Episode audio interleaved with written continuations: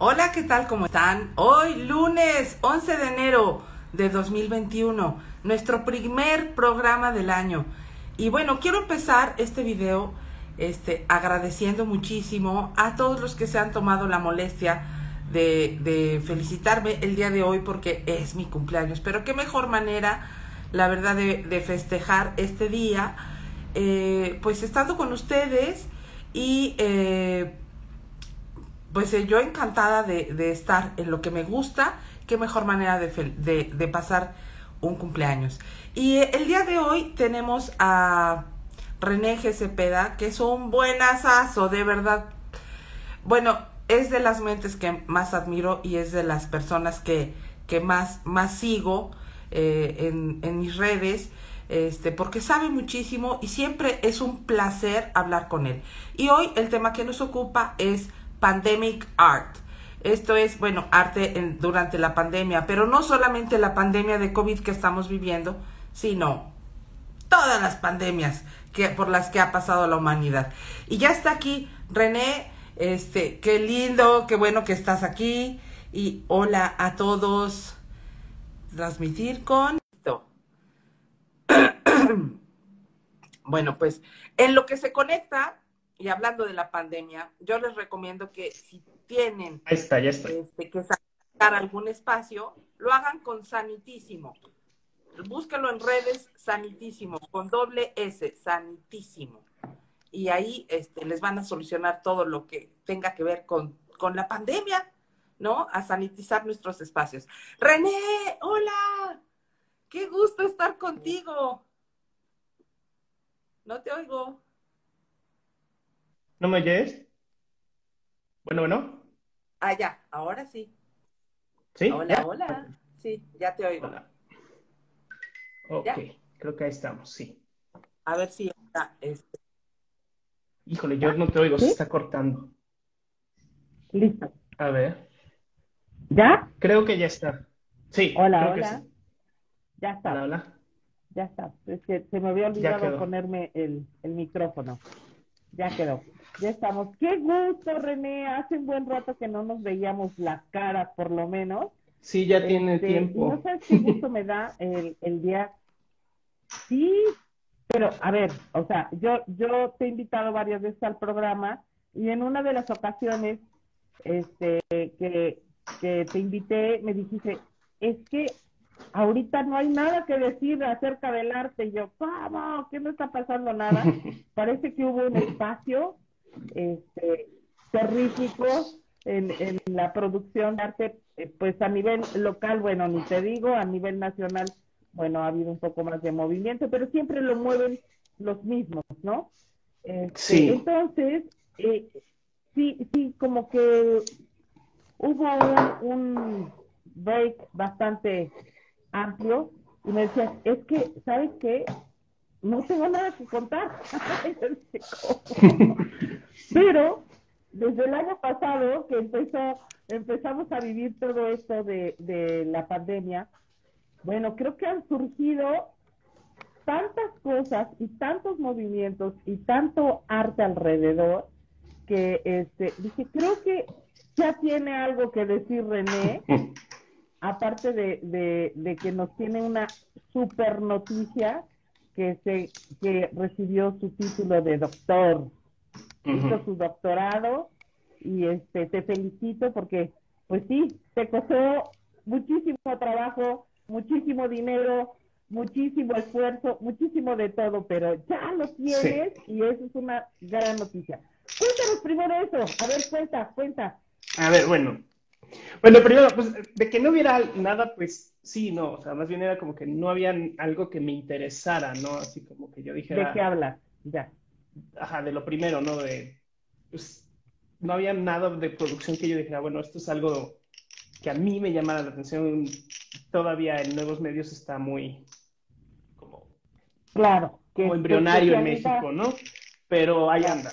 Eh, pero del otro, pues ya tres años de, de- de investigación, de todo eso. Y este, me hace, bueno, ya hice mi examen el- en noviembre, el 23 de noviembre, y pasé sin correcciones. Solo había pasado esos seis veces. en la universidad. Felicidades. Este, y pues ya soy doctor. Qué gran logro, la verdad. Buscar chambas, ¿no? Sí, Eh, pues sí. pues está difícil, pero ahí vamos, ahí vamos. Y bueno, el manual es un manual, lo que se hizo fue, bueno, lo que hice fue un manual sobre curaduría y, y ex- y diseño de exhibiciones para arte interactivo en nuevos medios, que es un área que está muy descuidada a nivel internacional y entonces pues lo, pues me, me dije, bueno, pues yo lo voy a hacer, ¿no? Claro. Y resultó ser una cosa que mucha gente consideró interesante. Ahorita es- se está usando ya para enseñar en Parsons School of Design, que es una de las escuelas más importantes de diseño en Nueva York. Se está usando en Sí. Dartmouth College, que también es muy, muy importante. Se está usando en, en mi, mi misma universidad donde yo este, estudié. Ya, ya hay referencias de estudiantes usándolo. Eh, me contactó una curadora del MoMA, ha ¡Wow! habido, ha habido interés, lo que pasa es que, bueno, ahora hay que convertir eso en un trabajo. Claro, Porque- y capitalizarlo, ¿no? Pues, bueno, la idea no es capitalizarlo porque uno de los problemas es que no hay acceso a las cosas. Entonces se hizo con lo que se llama un Creative Commons License, que es una Ajá. licencia que cualquiera puede usarlo. De hecho, por eso es que es tan aceptado. Ah, Porque. Tú lo puedes usar en tu clase, tú puedes imprimir un capítulo de mi libro y dárselo a tus alumnos y no corres con riesgos de copyright. Entonces, eso me pone en ventaja contra otros autores. Claro. Pero pues obviamente no lo puedo monetizar, ¿no? Pero lo que sí se puede hacer es, este, y es lo que estoy ahorita yo iniciando, porque pues grabándome en noviembre, pues ahorita apenas empezamos, ¿no?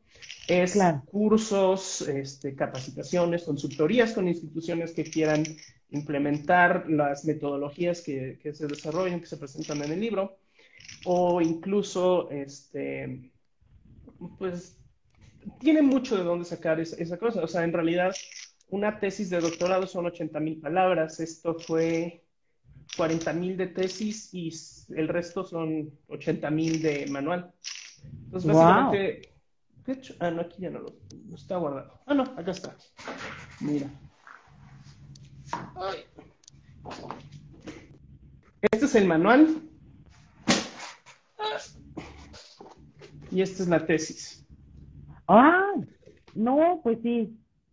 Sí, sí, sí. Pero genial, René, qué bueno que al fin ya lo tienes. Sí, costó mucho trabajo, muchos sacrificios, Oye, y, al final, vale, vale. Perdón. pero ya está. Ay, no, sí, qué, qué bárbaro. O sea, me consta, no, no estuve en todo el proceso, pero sí me acuerdo que todo lo que me platicabas, no, es que esto y el otro, y, y- no, bueno, pero ya está, y ya es ahí en donde tú empiezas a, a este, con estos cursos, conferencias, este, asesorías y todo eso, es donde tú empiezas a ver ya el resultado de realmente de tu trabajo, ¿no? Pues, Y como dices que, que- que la New Media es la, está muy abandonada a nivel internacional, te vas a volver Bueno. y te estás volviendo un gran referente. No es que la New Media esté abandonada, hay muchos artistas que la usan, el problema es que no se acepta en los museos precisamente porque nadie sabe cómo presentarla en el contexto Exacto. institucional y eso es lo que mi, mi manual está cubriendo. Por ejemplo, a ver, ¿cómo intervendría si un artista quiere utilizar esto y quiere hacer una exposición en un museo? ¿Cuál es su función? Bueno, es la función del curador, simplemente es un curador lo que se le llama eh, Olia Yalinka, es una artista rusa y ella denomina a los curadores capacitados como los geek curators y son Ajá. curadores que, pues, que están familiarizados, ¿no? Con, con computadoras, con redes sociales, con nuevos medios, con todo lo que se necesita, ¿no? Y no es tanto como dar una solución, no hay una solución específica, ¿no? O sea, yo no puedo llegar y decirte, así se hace, sino que al contrario, es una cosa tan grande porque New Media Art in- in- te toma desde un robot a una inteligencia artificial, que no es lo mismo, a Ajá. una, a una, por ejemplo, un stream como lo que estamos haciendo, pero que sea un performance, hasta incluso bioarte, que Ya. es ya cuando estamos usando ingeniería genética para, por ejemplo, injertar una, una oreja en el brazo, como hizo Sterlack hace unos cuantos años. Entonces, es más bien como cómo pensar para curar esto, ¿no? Y qué habilidades necesitas y qué cosas es lo mínimo y lo básico que se necesita para poder trabajar con esto. Y eso es lo que... Es, que de, todo lo que me estás diciendo, me suena así, este, muy poco común, ¿no? O sea, yo creo que tanto artistas como espacios hay pocos y curadores, pues también lo mismo. Y curioso, porque México tiene uno de los mejores este, centros multimedia, pero los artistas mexicanos o no aparecen o se salen. Por ejemplo, Laboratorio de Arte Alameda, o tal vez no sabe. No, pero bueno, por ejemplo, uno de los mejores artistas nuevos medios es Rafael Lozano Hemer, que es mexicano-canadiense, pero es canadiense. Entonces, él no trabaja en México ya, casi. Hace, hace medio año tuvo una, una, su primera exhibición grande en México, así grande, grande en México. Y este, fue 30 años después de que empezó. O sea, eso, es un poco preocupante. 2018 tuvimos aquí en, en Laboratorio Alameda se tuvo a ¿cómo se llama esta persona? A Gilberto Prado, que es uno de los artistas brasileños que se dedican a esto, ¿no? Entonces está muy curioso porque traemos artistas de afuera y los de aquí se salen, se van a otros lados. Hay, está, hay otro artista mexicano, ahorita se me va a hacer nombre, que hizo un trabajo en Canadá, en Alemania, y él está operando otra vez desde Alemania. Se salen de México porque no hay. Pues para empezar, no hay las, las, el dinero porque se necesita dinero. Y la otra es que como mexicanos tenemos muy poco acceso a las cosas que se necesitan a veces. ¿No? O sea, aquí en México tener acceso a una supercomputadora para hacer ciertos trabajos de inteligencia artificial no los hay o no hay las personas que estén con los conocimientos necesarios para ayudar a un artista a trabajar con eso, o no hay los recursos si es que hay la persona. Entonces es como un círculo vicioso. Sí, sí, falta uno y, al otro le sobra y sí, pues sí, debe de ser complicado. Este, un poco. Pero bueno, pues esperemos que, que tengas mucho, mucho trabajo, que estoy segura que sí, porque repito, eres muy bueno. Chao, Lucas. Este, eres muy bueno en todo esto y entonces digo, bueno, pues adelante, ¿no? Bueno, el día de hoy, este, yo, yo le, le, le, pedí a René que habláramos acerca del arte en la pandemia, porque él como curador pues ha estado viendo diferentes movimientos, pero él me hizo notar algo muy, muy interesante, que fue, dice, es que a ver, única pandemia que ha pasado la humanidad, y yo no, pues sí, tiene razón. Entonces, este, e, el arte ha estado en cada una de las pandemias, ya sea como referente, porque bueno, cómo podían, el, una de las imágenes que compartimos en, el, en el, la pequeña publicidad que armé, este, es, bueno, esta del, de, de, en India que están eh, analizando ratas para ver lo de una, un, ¿cómo se llama esto? No era pandemia. Eh, ah, sí, era la pandemia. Bueno, es una, es, eh, ok es un grupo de, trabajadores eh, examinando las ratas, ratas muertas para ver cómo erradicar la plaga en India.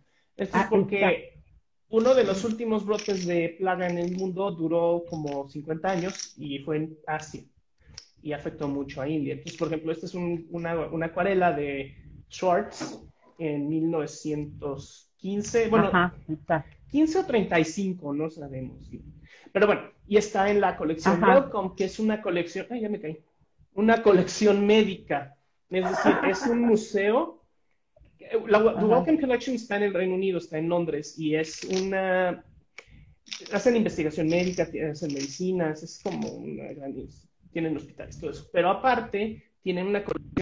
Todo el arte que ellos coleccionan tiene que ver con, con lo médico, y entonces por eso está esta, esta acuarela ahí. Es una colección muy bonita. Ok. Pero sí, este es un ejemplo, ¿no? O sea, hemos pintado sobre pandemias y, bueno, se ha hecho arte sobre pandemias desde hace mucho. Claro, o sea, en el siglo XVI, este, con, con en Mesoamérica, la forma en la que los indígenas en los códices ponen ahí lo de la viruela negra que trajeron los españoles. Claro. Entonces, sí, de hecho este, es... Ajá, el libro 12 del Código Florentino de Bernardino Sagún. Ese tiene ahí este, ejemplos de, de- de la... de- ¿Qué es la viruela? ¿No? Claro. Oye, y uno que me, me pudo encantar es el de Munch, el portarre, el, el, el autorretrato de, de Munch Claro. durante la pandemia. Él con, con gripe española, Sí. ¿no? Ese me, me encantó. Es, Este, esa pandemia, la, la pandemia del catarro español 1919 es muy interesante porque no hay mucho sobre ella porque ocurre durante la Primera Guerra Mundial. así es. Entonces, de hecho, por eso se llama el catarro español, porque los únicos que estaban reportándolo eran los españoles, y en realidad los que transmitieron esta pandemia por todo el mundo fueron los americanos, pero ellos tenían órdenes de no reconocer que existía el, el virus. Entonces, este, ujú. y Munch es uno de los, de los pocos que hace autorretratos. De hecho, hay varias de Munch. Eh, está él, están unas de su hermana, que también tiene el catarro español. Hay varias. Es... Y es curioso porque te digo, el otro que también tenemos que del mismo época es Egon Schiele. Mm, Este, no sé si lo ubicas. A ver, Schiele les voy a tiene el, el video de las imágenes de las que estamos hablando. Perdón, es la misma introducción que, es de, que hicimos de Cautivarte, pero ahí van a poder ir viendo. Este es lo de las ratas, este, los ángeles que tocan a la puerta durante otra pandemia. Aquí está lo de, bueno, más o menos, va, va pasa muy rápido. Ya está Schiele. Ajá. Y esto es lo nuevo, ¿no? La, Y la es banca nuevo, de- sí. la banca de Sí. distanciamiento, este, en fin.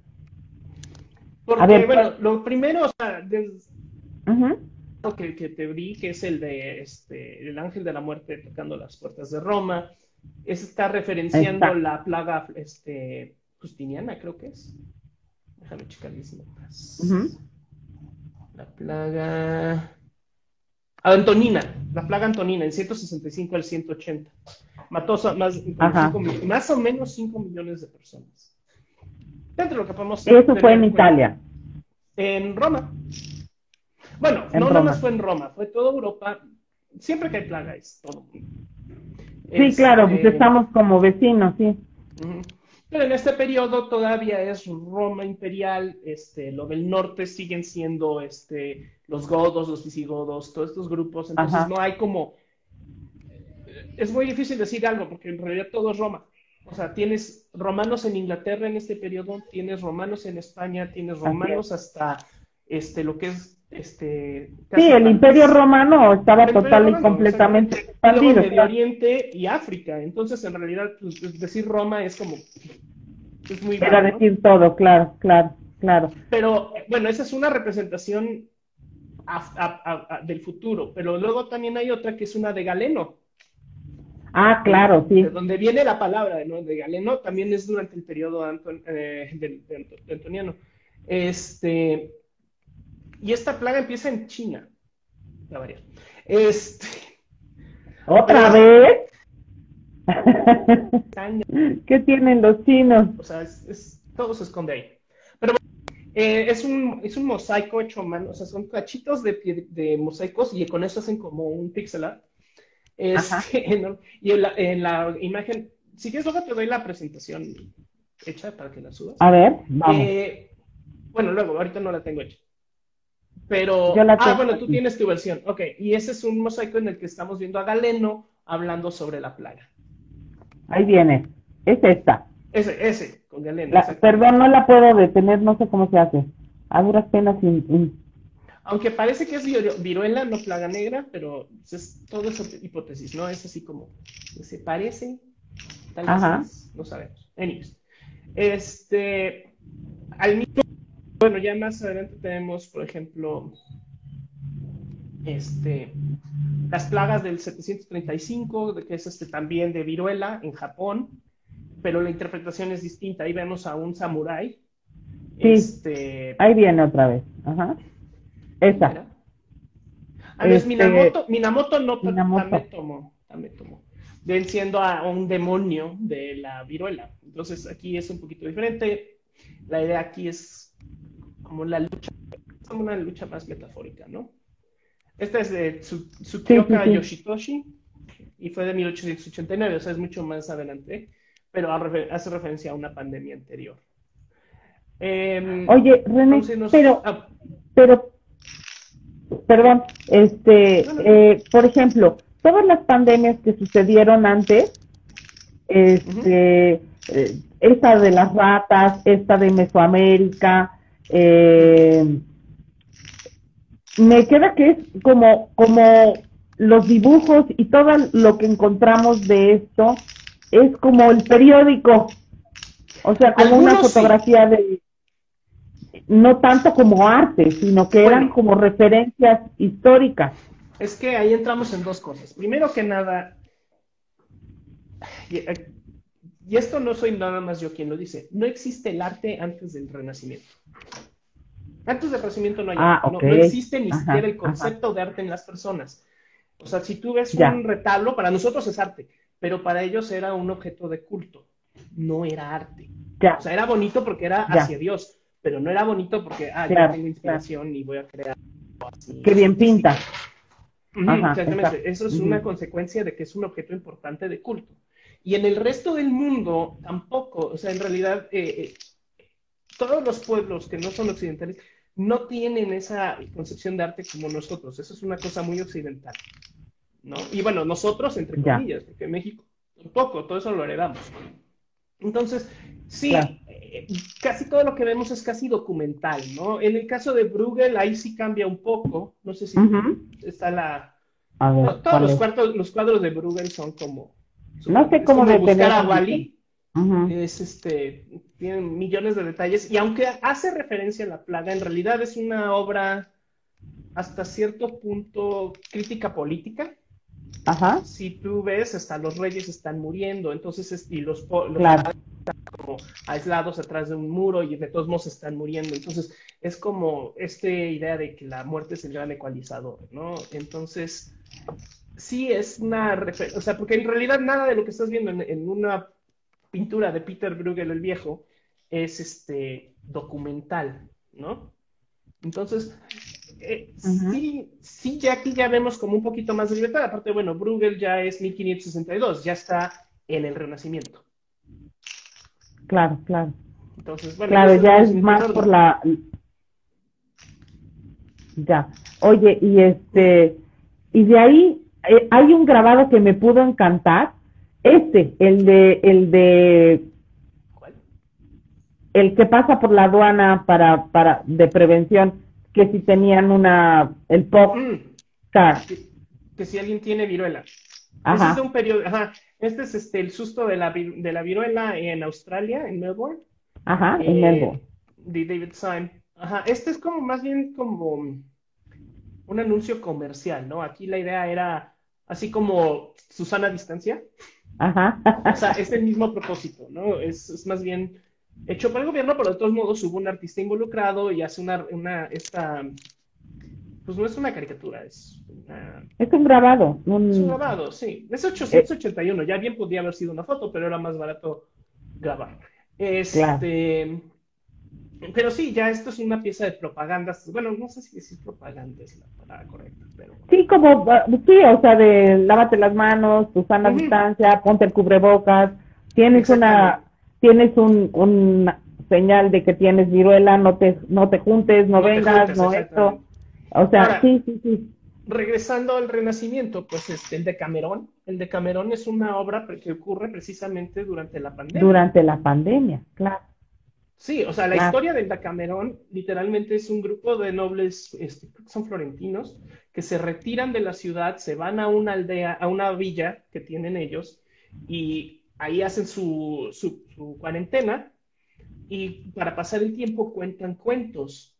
Y entonces, de ahí, eh, eh, o sea, esta es una obra de pandemia, pero a diferencia de, de, lo, que, de lo demás, a excepción tal vez de Bruegel, eh, de lo que hemos visto, obviamente, mucho más. Eh, es una obra del otro lado, de donde es, hay que encontrar esperanza o aliviar las cosas, ¿no? Eh, porque eso es también lo que vemos, que, la, que cuando hay pandemia y hay arte, hay dos como tendencias, ¿no? Una tendencia es como todo lo que es documental, aunque sea arte o no sea arte, y luego por el otro lado tienes como una tendencia de como de esperanza o de tratar de aligerar la situación, ¿no? De desahogo, exactamente. o de escapismo incluso, ¿no? ya no con la idea de tratar de evitar estar pensando en que se está muriendo la gente o que se están muriendo tus familiares o cualquier cosa así, pues agarras y empiezas a generar arte de otras maneras. Y lo estamos viendo ahorita mismo con cosas como este, las series de televisión que están empezando a salir, ¿no? Exactamente. Tú ves el Mandalorian y es una cosa un poco más feliz, más alegre. No todo es, este, nos vamos a morir, ¿no? Entonces. Claro, y además yo creo que cada quien tiene sus diferentes, este, según también la época, diferentes maneras de, de, de pasar la pandemia y también diferente, o sea, cada cabeza es un mundo y cada uno se comporta de diferente manera, ¿no? Y este, eh, digo, la, la pandemia más fuerte que hemos pasado eh, anterior a esta, creo que fue la gripe española, ¿no? Claro, sí, de hecho. Y también, y también nos vamos... pero no era tan grave. Eh, sí, no, no, no era tan grave. Y otra que, que me dio mucha curiosidad que la seleccionaste como parte de una pandemia fue lo de este SIDA. Ah, bueno. De 1989. Claro, con Keith Haring. Que fue con Her. Ajá, con él. Tú pronuncias muy bonito tu inglés. bueno, eh, Keith Haring eh, es muy chistoso porque mucha gente cree que toda su obra es así como alegre y caricaturita, ¿sí? Pero Keith Haring, de hecho, fue una de las principales. Él muere de SIDA, de hecho. Es una de las principales voces en contra de la administración de Reagan y cómo maneja la pandemia, porque era una pandemia. La definición de pandemia es que afecta a un gran grupo de personas. Ya. ¿Sí? No es tanto, es pan y demos, o sea, es muchos y pueblo, mucha gente, ¿no? Eh, creo que se llama Masacre en latín alguien escribe. Este, corrijan. Perdón. Pero eh, la, administración de Reagan estaba dejando morir a la comunidad gay porque pues, iba, Reagan era republicano y era evangélico e iba contra todo lo que él quería. Entonces, dejar morir a la comunidad gay y a la comunidad negra iba totalmente con la línea de su pensamiento. Entonces, este, Keith Haring es una de las voces. Ese triangulito rosa que tiene el, cuadro que, te mandé, de hecho se vuelve el símbolo de la pelea contra el SIDA. Lo volvemos a poner. El kit es el, los muñecos de colores, de colores primarios, que es lo que más O si no, en blanco y negro también los hacía. Claro, los doodles, ¿no? Doodles, ajá. Hubo eh. una exhibición el año pasado, en julio, en Ahí bien muy buena sobre Este, ok, ya lo pasamos.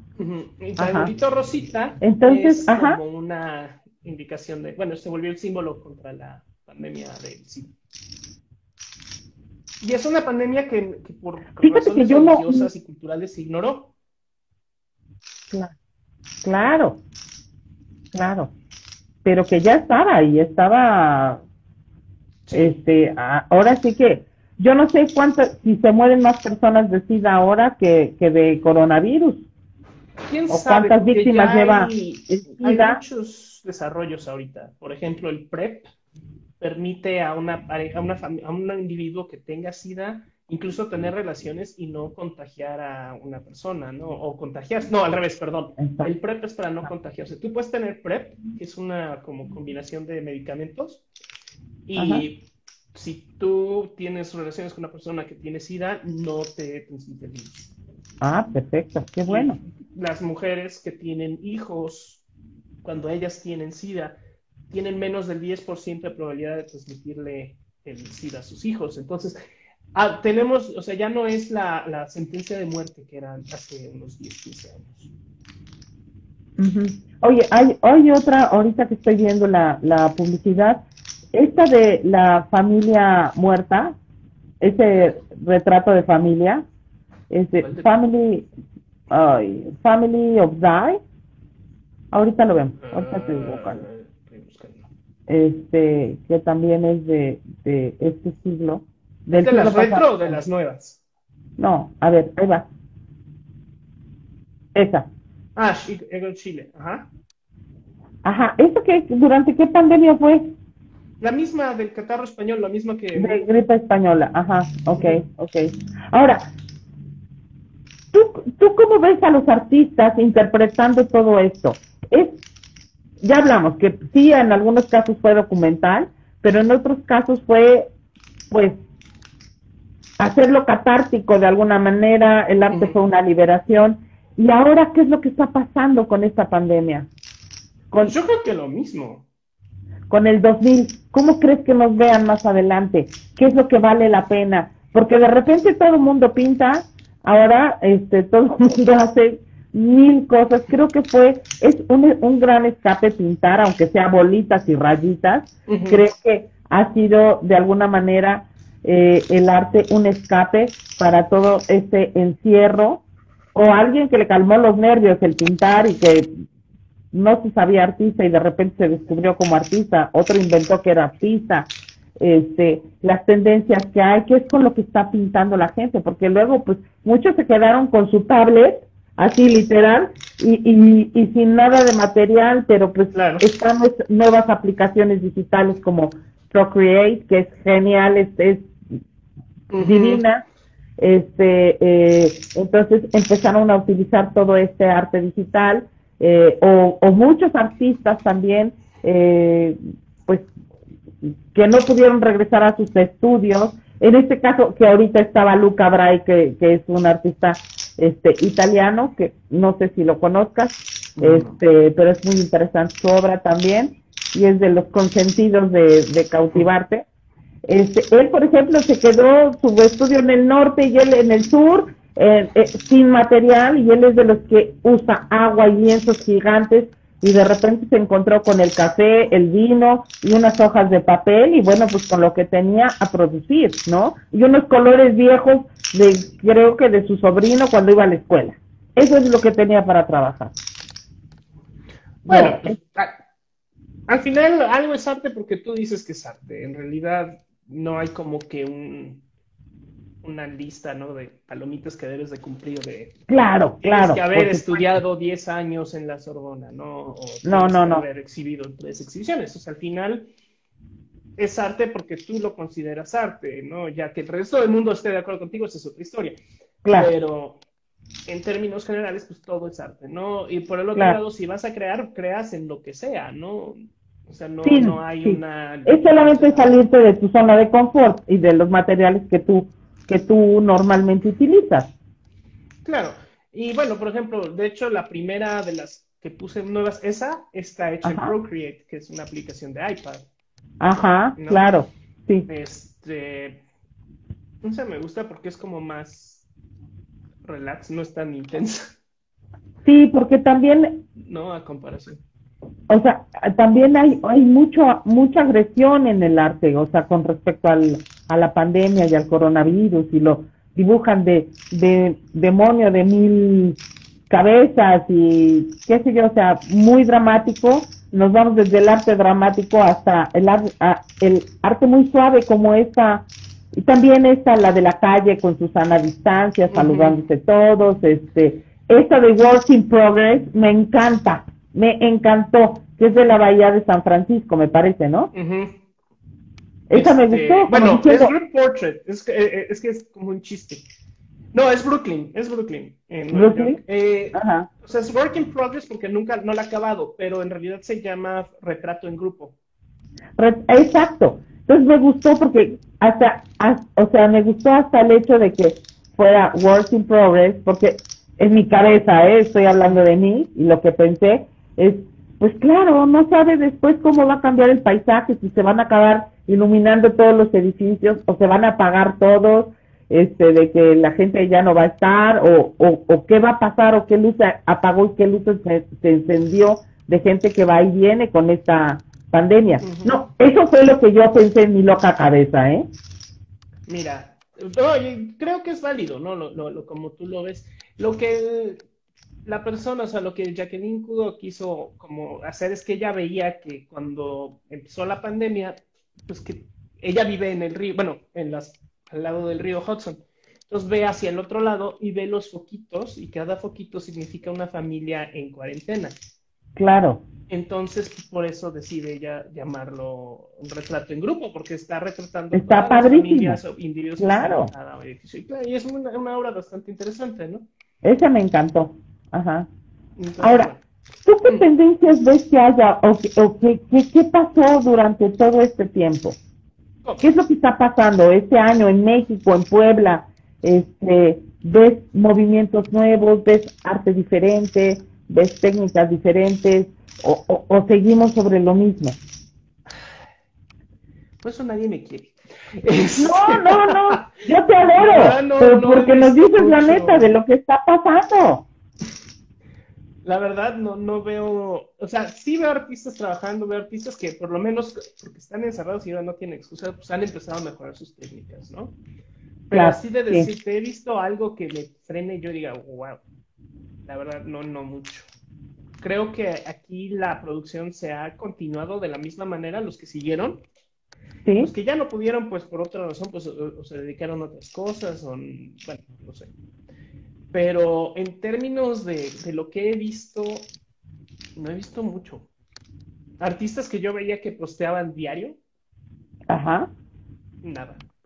Artistas Ay, ¿a que de repente, pues como que veías que mm, cositas así, bueno, cositas, cosas así alegres, más como light, ya no, como que dejé de ver en mi, o sea, en mi timeline ya cosas de aquí de hoy. No sé si es una onda así nihilista o la gente está muy ocupada o ya no tienen materiales o no sé qué sea, ¿no? En lo Ah, bueno, los materiales sí, sí seguimos teniendo Pues acceso, porque pues los pides. Bueno, por... no, no, por que, acceso sí, que hablábamos el otro día. Bueno, sí. Sí, sí. porque por Y ahorita ejemplo, lo que menos cada hay. pote de pintura cuesta 90 pesos. Sí, Imagínate, lo que hablábamos, exacto. ajá, de 50 Sí. mililitros. Entonces, este, pues puede que sí ah, también tenga que haber un poquito de presupuesto. La verdad no sé, yo, yo de lo que he visto no he visto un cambio en la producción. O sea, la producción en términos de hacer referencia a la pandemia, no mucho. No sé si sea nada más la gente que yo sigo, probablemente esa es la razón, ¿no? Pero, y los que están produciendo todavía, pues no veo que hayan salido de lo que ya estaban haciendo. Me consta una amiga, porque lo que ella está haciendo es una comisión que ya tenía desde antes, y es una comisión bastante larga, grande, entonces pues sigue con esa comisión, ¿no? Entonces no puede cambiar ahorita su tendencia. Claro. No, no te sabré decir, o sea, yo veo menos y lo que veo no ha cambiado mucho, Ok, ajá. pero no sé tú qué hayas visto, no sé si te hayas visto algo Bueno, no, yo lo que siento es que de lo, de lo que yo he visto es que este mucha gente empezó a utilizar el pintar como desahogo. O sea, personas que no son artistas Ajá. y que de repente se descubren como artistas, ¿no? O sea, de repente hay algunos que dices, oye, qué interesante está esto. Eh, eh, digo, falta mucho, pero pero tú sabes quién, quién sí, hay otros que lo están haciendo como nada más por por, por estrés, Por pasar el sí, por hobby, por literal por hobby, ¿no? Entonces, este es válido también si eso si el arte viene a calmar las aguas, pues qué bueno, ¿no? Bueno. Otra cosa que que que me, me causa un poco de conflicto es esta parte donde el arte no es importante, pero sí es muy importante. En, en el sentido este, o sea, el arte estamos, o sea, como productores de arte, como artistas, estamos en el último eslabón de la cadena alimenticia. Seamos honestos, o sea, es muy, ahorita no es un buen momento para vender, aunque sí hay artistas que conozco que siguen vendiendo, incluso yo, bendito Dios, este, y, eh, y, y personas que igual siguen teniendo su poder adquisitivo y te pueden seguir comprando obra, que eso es maravilloso. Pero, pero no tanto como antes, ¿eh? Claro. No tanto como antes. ahorita está muy, muy detenido, pero también se vuelve importante porque resulta que ahora hay varios movimientos que solicitan donación de arte para poder eh, ayudar a personas que están en conflicto con, durante la pandemia. Entonces, sí somos, pero no somos. Sí, sí, este, somos muy valiosos en este instante, pero al mismo tiempo te dejan al final. Entonces, eso me causa conflicto, ¿no? Bueno, ay, perdón. Este, ahorita que lo pienso, o sea, creo que todo lo que dije no vale. Este. Lo que yo digo no, vale. no, lo que yo dije no valió, porque me acabo de acordar de algo. Yo, yo el semestre pasado di clases en un arte eh, en términos de arte de nuevos medios. Les enseñó a los alumnos a hacer, cómo empezar a entrar en el mundo del medio, de los nuevos medios, ¿no? Sí. Y esto empezó ya en total confinamiento, o sea, todos estábamos encerrados en nuestras casas. No, no es como al principio del año donde todavía tuvimos como tres semanas de libertad, sino que todo el tiempo fue en pandemia. Como en arte de nuevos medios, pues no importa, porque todo es hecho en computadora, entonces no va a cambiar mucho el contexto. Este, bueno, no todo fue hecho en computadora, de hecho eso fue bastante alegre, pero ahorita que lo pienso, todos mis alumnos se encontraron con dos cosas, una de dos cosas. Bueno, cuando ellos generaban arte, como que todo eran cuestiones de identidad. ¿Quién soy o qué pasa con mi ciudad, con mi contexto? Exacto, y lo abarcaban. O sea, yo nunca les, yo les dije, si quieren hacer algo meramente estético, simplemente justifíquenlo bien y háganlo. No, o sea, yo no tengo ningún, yo no quiero que todo, porque yo, yo como profesor soy una persona muy política, este, yo soy de izquierda, pero no esa cierta izquierda que existe aquí en Ay, no. Este. No me caigas mal. Soy, socialdemócrata. O sea, yo, yo, yo, creo, por ejemplo, en cosas como la, el, gobierno que está en Portugal o en Nueva Zelanda o en estos. Okay. No, o sea, no estamos hablando de ciertas transformaciones. Este. Eso es algo que también tenemos que aprender, que no todas las izquierdas son iguales y que no es que, tenemos que caer en línea, porque tanto hay extremistas de derecha como Mussolini, Hitler, este, Tito, también tenemos de izquierda gente como Stalin, Lenin, demás. Bueno, Lenin está dudoso. Pero bueno, anyways, el punto es que yo, yo sí les hablo mucho de desigualdad, de, todo este sistema de, relación que existe, ¿no? De Foucault, de de, Russo, Robespierre, bueno, todo este tipo de, de, de Realidades. Ajá. Y entonces, este, pues yo les dije, si ustedes quieren hacer algo más light, hagan light, o sea, yo no tengo necesidad de que todo sea político. Y sin embargo, todos, incluso gente que ya había yo dado clases y que eran más light, generaron arte que era o en crítica de la pandemia o en crítica del aislamiento o en cuestiones de, de, los abusos que se dan en línea, ¿no? Y una de las cosas que salió, una de las mejores obras que se, Perdón. generó, una de las cosas que se generó, es la pandemia, siempre pasa eso. Sí. Este, una de las obras más interesantes que se generó tuvo que ver con explotar Facebook y el uso y el uso, de, la, manera en la que la gente da sus datos, ¿no? Una de las cosas que yo les, digo a mis alumnos es que si un servicio es gratis, este, el producto eres tú. Claro, that's no free entonces digo, ella, eh, esta, esta artista lo que hizo fue generar una página de fotos de pies y entonces documenta, ella, ella agarra y hace esta página y empieza a recibir solicitudes de gente que si les vende fotos de sus pies. Y entonces ella dice, te regalo una foto, pero me respondes unas preguntas. Y cada pregunta que ella hacía era, era esa, esa información que debe de ser privada, ¿no? ¿Cómo te llamas? ¿Dónde vives? ¿Cuál es tu teléfono? ¿Tu email? Ya casi, casi saca el seguro social. Claro, claro, claro. Esto lo que ella, el punto que ella quería hacer era que, bueno, primero que nada, reflejar cómo la gente es muy libre con su, con su información privada, ¿no? Y a cambio de, de un producto, en este caso, fotos de los pies de ella, este, la gente regala su información, ¿no? Pero por el otro lado, ella también documenta el proceso que que ella tiene que pasar como mujer a la hora de hablar de estas obras, de, esta, de esto, de, bueno, a la hora de entrar en esta industria, porque es una industria, ¿no?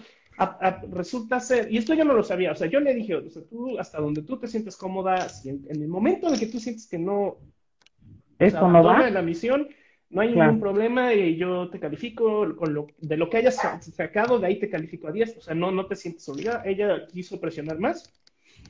Siempre ha sido así, ella es una persona muy valiente, se avienta unas cosas que dices, yo no me aviento. Pero bueno, este, y documenta que para poder ella entrar en los grupos donde se promocionan estas mujeres, tienes que hacer una entrevista con un individuo. Y entonces ella tiene que salir en cámara, mostrar sus pies, hacer como ciertas actividades, ¿no? Y entonces empieza este individuo a preguntarle cosas así como, pues desnúdate o muéstrame más de tu cuerpo y cosas así. Cuando ella corta la comunicación, desaparece. Pero es interesante porque demuestra, bueno, dos, tres cosas, ¿no? Primero, él está en totalmente en oscuro, tú no sabes quién es él, nada, pero él sí está solicitando esta, esta identidad de estas mujeres, ¿no? Entonces las pone en una desventaja. Por el otro lado, revela también que eh, todo eso que él pregunta empieza como muy inocente, así como tus pies de perfil, tus pies de derecha, tus pies de atrás, ¿no? La suela de tus pies, a ver tu maniquí, tu pedicure. Pero poco a poco él empieza a presionar más para lograr que ella haga más. Y eso es porque es una manera de ver si ella está dispuesta a, pues hacer más. A ir más allá. A ir más allá, exactamente. ¿Por qué? Porque eso paga más, en teoría. Claro. Pero obviamente es también código para pues, sexo servicio ya completo. Claro, claro, claro. Entonces, este individuo lo que está tratando de determinar es qué tan dispuesta está ella, ¿no? A, dónde están sus límites, pero no de una manera honesta. Porque al final el trabajo sexual es trabajo, y claro. ella no va a hacer eso porque ella pues, no es su trabajo, pero es que no, tampoco la idea es estigmatizar, ¿no? La idea es que veamos cómo estas chavas entran en estas situaciones de desventaja. Desde porque, ¿por qué un hombre controla la red de, de pies de mujeres? ¿No? Sí, ¿qué tal? Ajá. Y la otra cosa que me comenta es, y me dice, es que me interesó esto porque nosotras, entre amigas, con esto de la pandemia, muchos decimos, ay, pues voy a vender fotos de mis pies. Porque dice, o sea, lo decimos de chiste, pero es chiste a no, no, no, no. Oye, yo, yo, conozco gente, dice ella, que, que sí vende sus fotos de sus pies porque pues es una manera de ganar dinero. Claro. Incluso hay una chavita en el Reino Unido que hacía como contenido así medio, mm. como softcore. Ajá. Y tenía como muchos fans. Luego vendió el agua de su baño o sea, se metió a bañar en la, tina y luego la embotelló y la vendió y ganó miles de dólares y después, por esa cosa que hizo, la bloquean de todas las redes. Pero entonces entra ya en la pornografía. Y entonces entra en un OnlyFans y ese OnlyFans tiene 1.8 millones de seguidores, creo. Bueno, de miembros. Y esos miembros, cada para tú ser un miembro tienes que pagar. La suscripción de ella está como en 35 dólares, 30 dólares, una cosa así. Entonces ella al mes gana 27 millones de dólares, nada más de, eso. Wow. Oye, yo, yo, yo tengo que platicarte de un negocio que se me ocurrió ahora en pandemia. Este, no, no, no, no, no se puede no, decir. pero está muy, mis amigas dicen que estoy loca y yo digo, bueno, todo puede ser, todo puede suceder y seguro, y si, y si lo hago, si lo haría, me falta mucho coraje como a esta niña, ¿no? Este, pero seguramente me iría muy bien. Pero no, qué miedo, me da miedo, porque es meterte en otras, en otras. y esos son los riesgos que ella quiere exponer. Eh, exacto. Oye, René, nos quedan exactamente 10 minutos. Sí. Este, ¿para dónde va el arte en pandemia? En, en el mundo, ¿Cómo, ¿cómo ves tú? ¿Cómo lo percibes? seguiremos produciendo, o sea, porque ya todo el mundo ya está harto de la pandemia, ya lo que menos quiere es saber de la pandemia y el arte en pandemia y, todo. Pero bueno, pero pues es un tema que va a estar por años. Bueno, como curadores y académicos estamos hasta el copete. O sea, claro. chole, ¿no? O sea, todo es, este, escribe un artículo sobre la pandemia. Ya todo, todo es pandemia, todos estamos ya hartos. Eh, dominó toda la, la, la, discusión, eliminó otros este, intereses. A mí tuvo ventajas porque como ahora todo el mundo quiere, tiene que hacer todo a distancia y digital, pues mi área se, se volvió más necesaria, ¿no? claro, claro. Yo personalmente no he visto todavía una, un beneficio de eso, pero pues, sigo trabajando en eso, ¿no? Pero como artistas, yo lo que recomiendo es abandonen, o sea, la onda de pandemia. Eso es mi opinión, ¿no? Yo ya, yo ya no quiero saber más de arte pandemia, la verdad. O sea, por lo menos no cosas tan explícitas, tan, tan tan obvias. Tan agresivas, ¿no? Tan, agresivas o tan no. Más, más que agresivo, obvio. Porque, por ejemplo, esta ah, chava, al final, por ejemplo, este, esta chava, pues habla de que este, muchísimas chavas de su generación ahorita están en OnlyFans, están generando sexo trabajo para mantenerse durante la pandemia, porque no, no, necesitan salir, simplemente usan su cuerpo como una... herramienta para ganar dinero, pero tiene desventajas. Porque y una cámara. pero bueno, ajá, exactamente. Y tiene desventajas, ¿no? Hasta cierto punto, más por cómo no son nuestras sociedades. Pero a la vez, pues, eso, eso es arte de pandemia hasta cierto punto, pero es una cosa que habla de otras cosas más, ¿no? De desigualdad, de falta de oportunidades, de, y le gana a estar dibujando virus, por ejemplo. O así, cosas de que, ah, hice algo con, no sé, con máscaras de... con cubrebocas. con cubrebocas, Este, todo ese tipo de cosas, ¿no? Creo que eh, el arte que va a sobrevivir es el arte que va a ser más sutil o simplemente el arte que, te dio como algo más, o sea, por ejemplo, la banca de, de, de confinamiento. Ah, esta está muy buena. De distancia social se me hace una obra muy buena. Creo que es más sutil que poner un virus verde ahí persiguiendo algo, ¿no? Eh, otros ejemplos, por ejemplo, el del el señor Buda Pacífico de Glatzona Somalán. Ajá, ajá. Ese también es arte de pandemia, pero también te habla más de, de, cómo la gente busca su fe, ¿no? El, el espiritual. El espiritual, que ese también vi cosas así en, la, en las obras de mis alumnos. Hay otros que simplemente pues, se dedicaron a experimentar. Yo creo que es más bien un periodo para experimentar con nuevas técnicas, materiales o regresar a otras, ¿no? Por ejemplo, Yo sé lo que hice. Fíjate que me pasé este, experimentando y me encantó, me encantó, me pudo encantar la, e, esta fase de experimentación y tengo como tres o cuatro proyectos antes de la experimentación sin terminar y que ya me está picando las manos por, por entrarle a lo otro. Todavía no termino una, de experimentar y ya quiero estar en lo demás, pero... Está bien, o sea, esa es la idea. hay tiempo, hay tiempo. Sobra. Pero te diré, ¿eh? es relativo, tampoco es este, ay, ya, porque estamos en pandemia y estás encerrado en tu casa no significa también que no tienes nada que ah, hacer. claro, no, obviamente. Pero pues, si eres artista y tu trabajo, tu, onda de producción es tu trabajo. Pues, claro, claro, claro. Estar experimentando, ¿no? Sí, claro. Este, más que nada por igual por necesidad, por no tener los materiales o porque al fin tienes esa excusa para probar algo que siempre habías querido tratar y no se te había ocurrido.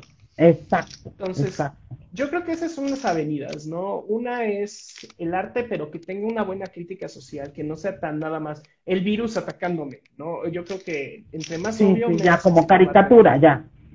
exactamente. Yo creo que cosas más sutiles que, que, analicen estructuras de poder, yo creo que eso es más importante. Ahora, este, tú como curador, ¿qué artistas nos recomiendas seguir? Híjole, pero bueno, así específicos de pandemia, no, no, pero... De lo que tú, de lo que consideres, de que, mira, yo sé que, que estamos cojos de las dos patas, pero bueno, escoge, y bueno, pues, si es de pandemia, fulano, fulano. Rafael Lozano Gemer, Gilberto Prado, Cecilia Sur, este, está muy difícil. Luego te mando los nombres si quieres. Telerbo Kalainen, este, ¿quién más sería? Nos escribes un post ahí en, en, el video que vamos a subir para que sepamos de quiénes, de quiénes nos hablan. Pues sobre todo los nombres raros y difíciles. Pues todos. este, sí, Telaro Kalinen tiene cosas muy interesantes. Este, ¿quién más está interesante ahorita? que se me ocurre. Bueno, y también de los clásicos, ¿no? Egon Schiele, es, bueno, clásicos no específicamente clásicos, pero Egon Schiele, también leer, yo creo que ahorita Foucault es muy importante, este, es, ¿cómo se llama? Rousseau también es alguien que... Y son textos cortos, no son tan grandes, siempre creemos que esos textos enormes, pero el discurso sobre la ciencia y las artes yo creo que es muy relevante ahorita leerlo, el de Rousseau. Claro. Este, También es importante leer pues, la contra de eso, que es que es la iluminación de Kant. Um, términos de música, ahorita pues yo diría este, Saint Vincent o este, ¿cómo se llama este individuo? Ah, bueno, Pale Waves. En literatura ya hablamos un poco en artes plásticas ya vimos. Creo que esos son como los que ahorita yo estoy más interesado en, ¿no? Son la gente con la que yo estoy involucrado, los artistas que estoy viendo. Ah, Tiffany Trenda, Tiffany Trenda es muy buena. Este, Sterlac, muchos de norte, muchos, muchos artistas del norte, de los países nórdicos están interesantes. ¿Quién más? Bueno, ahorita esos son los, que me vienen a la mente ahorita, sí. Creo que esos son más. Pero sí sería padre que nos hicieras un, una lista de, de artistas y qué leer durante la pandemia, qué nos sirve, qué es lo que va a nutrirnos más como artistas a nosotros leer que como... Bueno, leer lo que sea, la verdad, o sea, hasta la... Sí, bueno, Yo claro, creo que, que, hemos creado esta idea de que hay que, solo hay que leer ciertos libros... Eh, eh, no, no, no, para nada. Y la verdad creo que eso es lo peor, lee lo que te gusta, lee lo que te llama la atención, lo peor que hemos hecho con la literatura y nuestros hijos, nuestros, bueno, yo no tengo nuestros niños, nuestros adolescentes, nuestros estudiantes, es obligarlos a leer lo que nosotros consideramos como alta lectura cuando uno de los libros más exitosos y que trajo más lectores al mundo fue Harry Potter, que no está mal escrito, pero tampoco es... sí, claro, no estamos hablando de la, la, verdad del ser de este, Milan Kundera, ¿no? Claro, este, claro. Pero aún así es relevante leer eso, ¿no? También es relevante leer cosas como este, Pride and Prejudice, este, Orgullo y Prejuicio. Ah, Super librazo, si quieren leer. El de Camerón es muy bueno. Suena interesante. De Dante, nada más lean El infierno, brínquense los otros dos libros, son aburridísimos. Está este, bien. Sí, pues cosas así, o sea, yo creo que es mejor que, que agarremos y digamos, bueno, ¿qué quiero leer? ¿Qué me interesa? ¿No? Igual en televisión hay cosas muy buenas ahorita que ver, este, Queen's Gambit, este, The Witcher. Em, The Witcher, sí, esa me la voy a estar ¿Cómo se llama? Otra Bridgestone, esa es muy buena y es así como, como muy eh, Emily Dickens. No, no, la misma, la de Pride and Prejudice, es como de ese estilo. Son, son series interesantes, ¿no? Y tampoco te van a querer, no te van a causar ese como congoja, ¿no? Porque mi mamá estaba viendo una que se llama La Valla y está para suicidarte. Entonces, todo, es sobre pues una pandemia y es sobre opresión fascista, entonces es como que eso prendo la TV. Oye, ya se nos está acabando el tiempo porque ya ves que Instagram nos corta a la hora, y este si no luego no podemos no no, no permanece el, el video pero este, René mucho que platicar más contigo este eh, te felicito ya sabes este de todo corazón y con todo mi cariño por por tu finalmente obtener tu doctorado. Ahora, Rosa Laura Rugerio, este... Muchas gracias. Entonces, digo, te agradezco de verdad mucho y yo sé que eres, yo sé que siempre cuento contigo porque eres un buena y nos encanta todo lo, las selecciones que haces para el programa y para los temas. Te agradezco mucho y gracias a todos por haber estado el día de hoy con nosotros. Nos vemos el próximo lunes y adiós. Gracias. Gracias, René. Adiós. Bye. Ay, ¿cómo se apaga esto? Auxilio. Ya.